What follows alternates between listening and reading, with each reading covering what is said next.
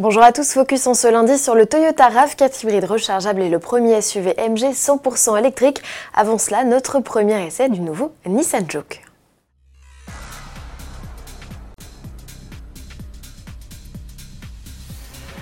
Dix ans qu'on l'attendait, le nouveau Nissan Juke débarque enfin sur nos routes. La deuxième génération du SUV citadin profite de tout un tas de nouveautés.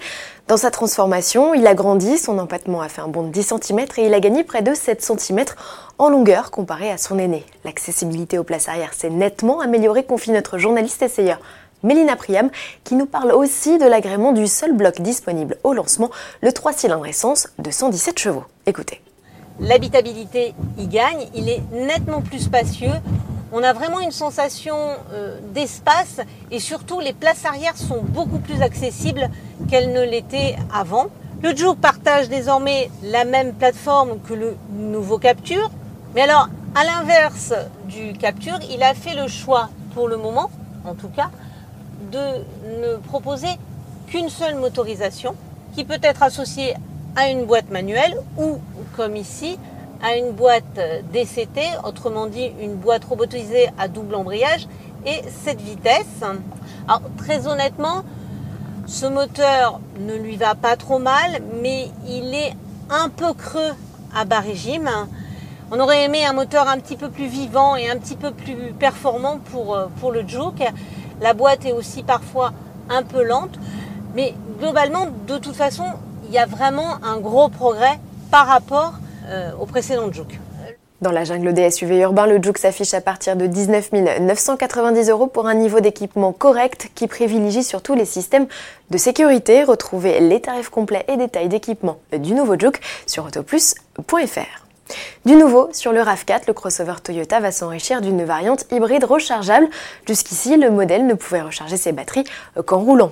Le constructeur japonais précise déjà qu'il s'agira de la version la plus puissante au catalogue.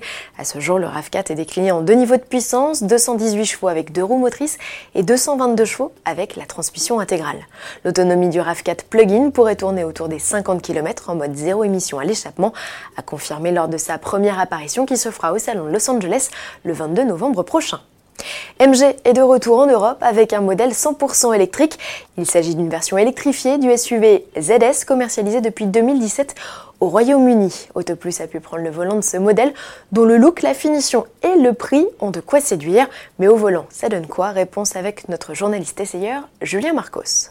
Mécaniquement, on retrouve un moteur euh, électrique donc de 105 kW, c'est à peu près 143 chevaux un couple généreux de 353 Nm. Alors effectivement, ce moteur, en plus d'être silencieux bien évidemment, est très performant. On a un 0 à 100 qui est réalisé en seulement 8,2 secondes, donc c'est digne d'une bonne GTI.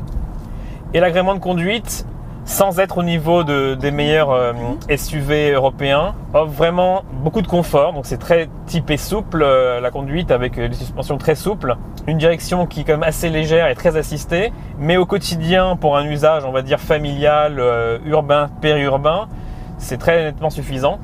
Il y a l'autonomie qui est pas au niveau des meilleurs, ce qui reste suffisant néanmoins pour, pour une utilisation on va dire urbaine. Le gros point fort de ce SUV reste son prix. Le ticket d'entrée du modèle est fixé à 29 990 euros, hors bonus écologique. À titre comparatif, une Renault Zoé de 110 chevaux, batterie incluse, est facturée 32 000 euros et un Hyundai Kona électrique est à 32 900 euros. MG parle d'un lancement du SUV compact début 2020 en France. Le véritable point noir, c'est le réseau de distribution inexistant tout simplement. MG veut d'abord commercialiser le ZSEV par Internet, puis ensuite via deux concessions à Paris. Et quid du service après-vente? MG parle de garages indépendants, mais la stratégie est encore floue. Une offre de location comme en Angleterre permettrait davantage de rassurer les clients. À demain.